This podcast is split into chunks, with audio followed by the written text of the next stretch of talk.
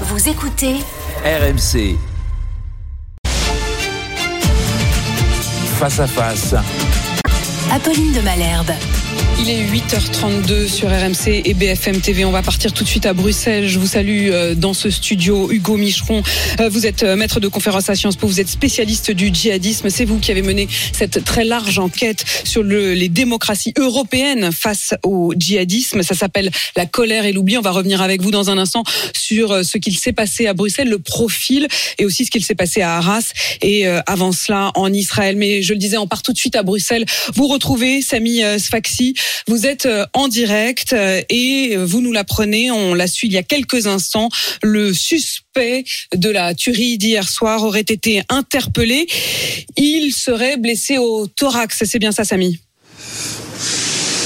Oui, écoutez, c'est le parquet qui l'a annoncé. En fait, ce qu'ils ont annoncé, c'est qu'un suspect avait été neutralisé et nos confrères de la RTBF, eh bien, ont, publié cette, cette information. Il aurait reçu une balle au niveau du, thorax dans le quartier de Scarbeck. C'est là où il habitait, mais il n'a pas été neutralisé dans son domicile. Et c'est vrai que depuis hier, les recherches, eh bien, elles se concentraient dans ce quartier-là. Je vous cache pas, Pauline, que bah, c'est un ouf de soulagement quand même pour euh, beaucoup d'entre nous, pour nous tous finalement euh, ici, pour tous les Bruxelloises et les Bruxellois qui étaient inquiets de voir cette situation parce qu'il faut bien imaginer la situation. Depuis hier, vous aviez un individu, un individu qui était euh, lourdement armé, qui avait tué deux personnes et qui était fugitif. Et donc, il y avait cette traque qui était en cours. Les autorités avaient appelé les Bruxellois et les Bruxellois à rester confinés chez eux. Donc, il y avait vraiment une grande inquiétude. On pouvait le lire sur le, visage des gens ce matin. Le gouvernement s'est réuni ici toute la nuit pour faire un point sur, la situation. Mais ce matin, il semblerait vraiment eh bien, que euh, l'inquiétude retombe un peu avec cette information. Encore une fois, son identité doit être confirmé. Ça sera fait dans les prochaines minutes. Merci Samy. Samy Sfaxi euh, en direct de Bruxelles. Je rappelle le bilan deux morts, un blessé grave. Et donc, vous le disiez à l'instant, le suspect a donc bien été interpellé. Samy Sfaxi nous disait à l'instant qu'il a été interpellé à Scarbeck. Et je vous ai vu, Hugo Micheron, euh, tilté sur Scarbeck. Scarbeck, ça ne vous est pas du tout inconnu non, c'est euh, Scarbeck, c'est l'une des cinq communes euh, de ce qu'on appelle le canal de Charleroi à Bruxelles. Euh, et c'est l'une des communes qui a été très touchée notamment euh, par euh, le recrutement djihadiste et les départs pour la Syrie et pour l'Irak.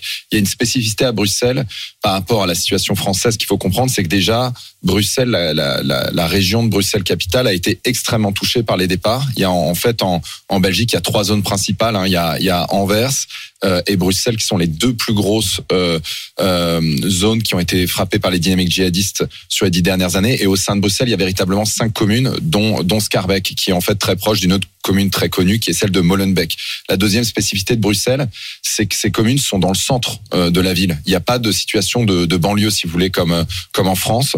Et, euh, et puis le, troisième élément, c'est que ce sont des des environnements urbains extrêmement denses. Et, et donc ça, c'est tous ces éléments qui fait que c'est particulièrement difficile. On se souvient par exemple que Salah Abdeslam, l'un des le, le, le, survivant du commando du 13 novembre, s'était caché alors lui à Forêt, juste à côté de de Scarbeck et de Molenbeek, et que cet environnement urbain très dense fait qu'il avait été caché pendant près de quatre mois à, seulement 400 mètres de là où il avait grandi en l'occurrence là pour euh, le suspect donc euh, présumé euh, il ne se sera agi que d'une nuit. Je voudrais qu'on revienne avec vous justement sur à la fois le, le profil du suspect et sur ses cibles ses cibles suédoises. Sur son profil d'abord le nom qui est apparu dans les dans les médias et évoqué par le ministère belge c'est Abdel Salem. El il serait donc connu des services de police belges pour je cite trafic d'êtres humains séjour illégal atteinte à la sûreté de l'État, tunisien en situation illégale en Belgique, qui vivait donc, euh, vous le disiez, juste à côté de Scarbeck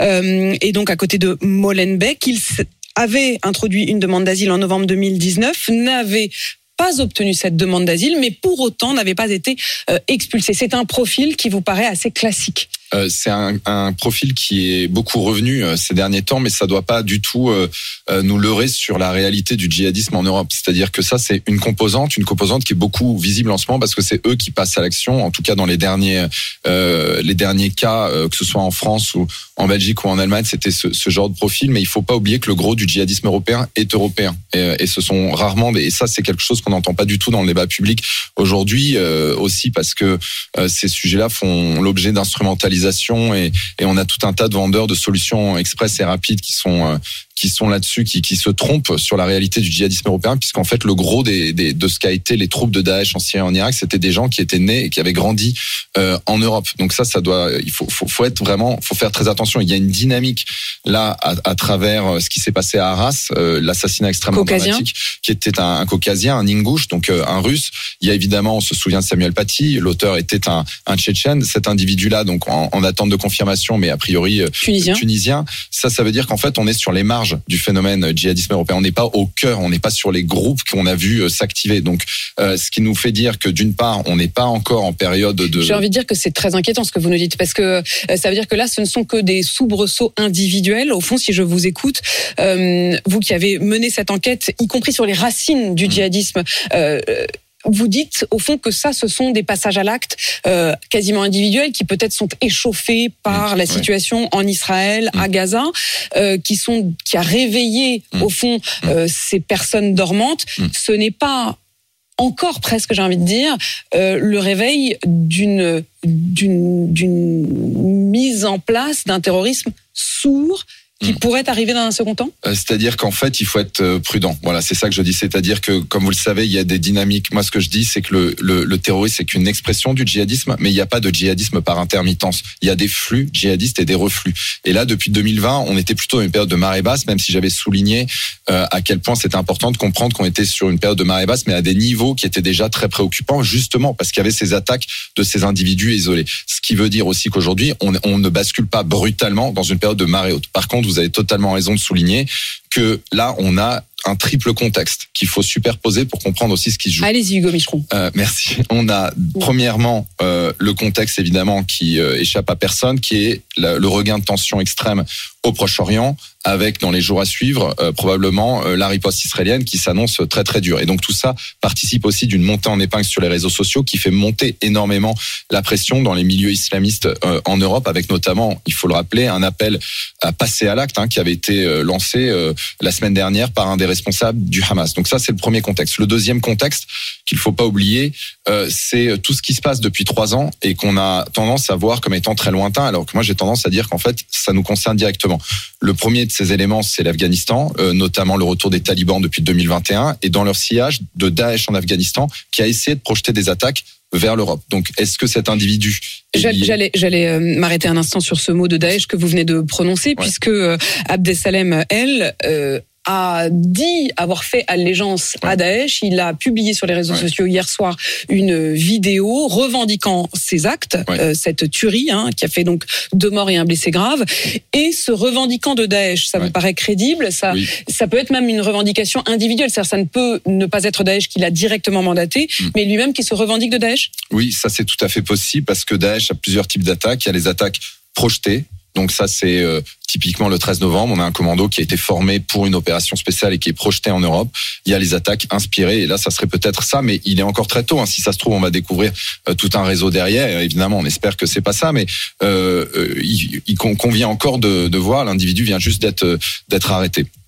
Le deuxième élément de contexte qui était très important, c'est évidemment tout ce qui se passe au Sahel. Et là, euh, depuis euh, 2020, on a aussi une avancée des groupes djihadistes. Et à ma connaissance, toute la bande sahélienne, c'est le plus grand espace euh, auquel euh, qui était livré à la prédation des djihadistes, euh, voilà, qui ait jamais existé. Euh, le dernier élément de contexte, faut pas perdre de vue la Syrie et l'Irak, qui pourraient aussi se réactiver à l'aune d'un embrasement régional. Donc là, on n'est que dans l'hypothèque, euh, l'hypothétique. Il faut pas s'alarmer, mais il faut être très vigilant sur ces sur tous ces points. Dernier élément de contexte et qui est très lié, je pense, à cette attaque, c'est euh, le, ben, tout simplement la L'attaque la- du Hamas contre Israël euh, Oui, mais- samedi et la réponse d'Israël euh, à Gaza. Je pensais à la menace d'Al-Qaïda qui a été formulée contre la France et la Suède en septembre. Alors j'allais y venir, cette Ouais. question de la cible, Mhm. euh, puisque vous le dites, euh, en effet, les, les deux personnes qui ont été visées par euh, ce, ce tueur sont de nationalité suédoise. C'était des supporters suédois qui étaient venus pour le match qui avait lieu à Bruxelles hier. Pourquoi la Suède? Alors, pourquoi la Suède Il n'y a pas de bonne raison, mais la justification djihadiste. Pourquoi euh, aux yeux voilà. du tueur la Suède? Euh, c'est un fonctionnement par analogie. Vous savez sans doute euh, euh, souvenir que cet été, il y a eu des manifestations de mouvements d'extrême droite en Suède qui ont brûlé des Corans. Et euh, vous savez que depuis euh, la- l'affaire des caricatures danoises en 2005 en Europe, il y a un fil rouge qui excite beaucoup les, les réseaux djihadistes européens, c'est de se prétendre les, les défenseurs du prophète ou défenseurs euh, de, euh, en tout cas les, les assassins des, de ce qu'ils appellent les blasphémateurs. Et du coup, il y a eu une tension très forte en Suède autour de, ces manifestations d'extrême droite qui a amené Al-Qaïda tout d'un coup à condamner non pas ce groupe d'extrême droite, ce qui serait déjà en soi problématique en, démocratie, mais euh, en fait l'ensemble de la Suède et même par analogie l'ensemble des Suédois qui deviennent donc des cibles. Euh, et donc c'est en fait une manière, on le voit bien, de s'immiscer dans les débats publics européens et surtout d'exercer une énorme pression euh, sur les débats démocratiques internes aux démocraties européennes. Vous parlez de la démocratie, on va y revenir aussi. La démocratie euh, a-t-elle les armes suffisantes pour faire face à, à, à ces situations de radicalisation extrême? Je voudrais qu'on parle aussi avec vous, Hugo Micheron, de la question de la Belgique et puis ensuite de la question euh, des euh, étrangers fichés S ou radicalisés. Sur la Belgique d'abord, vous le disiez, vous parliez de, de, ces, de ces régions de Bruxelles que vous connaissez extrêmement bien parce que vous avez enquêté dessus. La Belgique est un pays dont sont partis beaucoup de djihadistes, mais où se retrouve aussi aujourd'hui un grand nombre de radicalisés? Oui, euh, en fait, alors euh, les chiffres dont on dispose là, qui seraient autour de 600 personnes euh, fichées pour euh, radicalisation extrême en, en Belgique, ce sont des chiffres importants puisque ça, c'était 600, c'était le nombre de Belges qui avaient été impliqués dans les filières de Daesh. Euh, entre 2012 et 2018, ce qui veut dire en fait qu'on aurait, euh, euh, si ces si ces chiffres sont sont valables, on aurait recomposé en fait le stock de djihadistes potentiels en Belgique. Encore une fois, ce qui montre bien que le djihadisme n'est pas derrière nous, et c'est pour ça qu'il faut vraiment être extrêmement conscient des, des des enjeux actuels et tous ceux qui ont voulu nous faire croire que c'était une petite poussée de fièvre l'épisode de Daesh, je pense devront être mis devant leurs responsabilités aussi. D'autre part, sur la question de de la Belgique, en fait, la Belgique fait partie euh, de ces euh, sept ou huit pays européens qui ont été largement concernés par les départs, mais en proportion, c'est de loin le pays qui euh, a été le plus grand exportateur, pardonnez-moi le, mot, de djihadistes vers la Syrie et l'Irak. Et, c'est d'autant plus euh, euh, important pour nous que, euh, vous l'avez souligné, la Belgique est aussi ce, pays euh, euh, capitale, enfin Bruxelles, capitale de l'Europe, ouvert à tous les vents avec un certain nombre euh, de euh, qui a été souvent en fait utilisé comme une base arrière pour les djihadistes parce que les djihadistes adorent les zones frontières et la Belgique en est une euh, vers la France, vers la Hollande, vers l'Allemagne, vers l'Angleterre aussi et Bruxelles typiquement par ses connexions euh, de train est un est un hub qui permet de connecter toute l'Europe et ils avaient utilisé ça pour projeter les attaques. On se souvient très bien des attentats du 13 novembre. Salah Abdeslam est d'ailleurs toujours retenu en Belgique, la Belgique ayant refusé pour l'heure de le renvoyer en France pour purger sa peine. Mmh. Euh, lorsque vous dites cela, on se souvient aussi qu'il y a eu ces derniers jours des manifestations pro-palestiniennes qui ont été pour le coup autorisées à Bruxelles, contrairement à, à la France qui a interdit ces euh, manifestations. Il y a eu des manifestations pro-palestiniennes dans les rues euh, de Bruxelles avec des, des slogans parfois totalement hostiles à Israël. Il y a eu aussi des écoles qui ont été brûlées en Belgique ces dernières semaines par des militants extrémistes qui s'en prenaient notamment à l'idée d'une éducation sexuelle prodiguée à l'école. Tout ça, c'est une sorte de terreau. On parle désormais de d'islamisme d'ambiance. C'est notamment une expression qui a été euh, faite par le ministre de l'Intérieur ici en France. C'est particulièrement le cas en Belgique? Euh, oui, moi j'ai du mal avec cette cette expression parce que je trouve qu'elle bah, tout simplement parce que je la trouve très vague euh, et mmh. que je pense qu'au contraire euh, les djihadistes fonctionnent en système et que tout ça est très C'est pas du tout une ambiance. Bah non, il y, y, a, y a des systèmes euh, sur les réseaux sociaux qui se connectent à des euh, façons de procéder qui sont souvent très ancrées dans les territoires. Et justement, vous voyez, on parle de 5 communes sur 20 à Bruxelles et au sein de ces communes, en fait, il faudrait être même plus précis. Si on parle de Molenbeek, par exemple, les dynamiques sont essentiellement dans le centre communal de Molenbeek.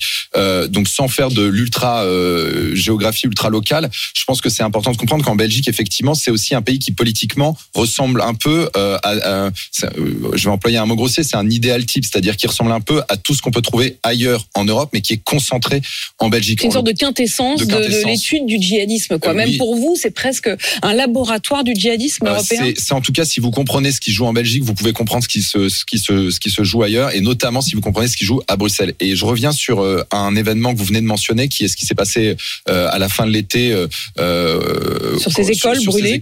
C'était important de voir que elles ont été l'offensive de deux de deux groupes militants très différents. D'un côté, des groupes plutôt proches des islamistes, alors pas tant djihadistes que islamistes proches, on va dire, de la, la, la mouvance frériste ou salafiste, mais aussi et des chrétiens radicalisés, extrémistes, plutôt proches de la mouvance d'extrême droite. Donc là, c'est là aussi intéressant de bien comprendre qu'à un moment donné, ce qui... Est-ce qu'une association entre euh, euh, ces deux faux ennemis En tout cas, une convergence de vues sur la question de l'école et une convergence de vues sur le fait qu'il faut intimider euh, le système euh, éducatif, en l'occurrence en, en, Belgique, mais on voit très bien, euh, notamment à l'aune de l'actualité extrêmement tragique par rapport à Arras, que l'éducation nationale est aussi sous pression, en tout cas visée et par de des tentatives de d'intimidation, il faut bien le dire, au-delà des, des, des meurtres d'enseignants. Hugo Micheron, vous venez de nous faire quasiment une géographie, j'allais dire presque rue par rue, en tout cas quartier par quartier, du djihadisme.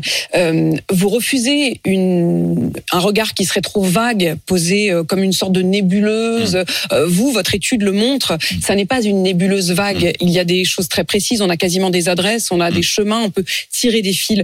C'est d'autant plus inquiétant quand on vous écoute parce que la réponse n'a pas l'air euh, aussi précise. C'est-à-dire que si vous, vous savez, Hugo Micheron, où habitent les djihadistes, quasiment rue par rue, pourquoi alors n'a-t-on rien fait? Alors, j'ai pas la prétention de savoir ça, mais ce que je vous, ce que je, ce que je veux dire par ce terme de géographie, c'est que les dynamiques de militants sont toujours ancrées dans les territoires. Ça, c'est le premier point.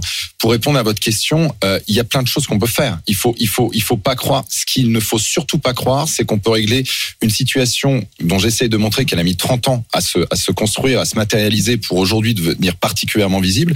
Que tout ça qui a pris 30 ans va se régler en deux mois. Ça, ce sont des mensonges. Par contre, ce qu'il ne faut pas dire, c'est qu'il n'y a pas de réponse. Et ce qu'il faut aussi comprendre, c'est que le terrorisme, c'est une chose. Ça, c'est aux mains de l'État et de, on va dire, de tous les, les, les, les, hommes et femmes qui sont chargés de la, la sécurité des Français, des Belges, des Européens. Ça, c'est un point. Mais il y a une dimension politique. Et parce que ce que vise fondamentalement le djihadisme, c'est les principes euh, fondateur de ce que sont les démocraties. C'est presque démocratie contre euh, contre cet euh, islamisme ou cet, cet extrémisme absolu. Je voudrais préciser pour ceux qui nous regardent sur BFM TV que les images que vous voyez sont les images de Scarbeck, ce quartier dont vous nous parliez. C'est là donc que le suspect a été interpellé il y a quelques minutes. Ces images sont donc en direct de ce quartier de Scarbeck. Hugo Micheron, vous avez d'ailleurs dit ceux qui ont voulu nous dire que qu'il ne s'agissait que d'une une poussée de fièvre ponctuelle euh, devront à un moment répondre de cela. Hmm.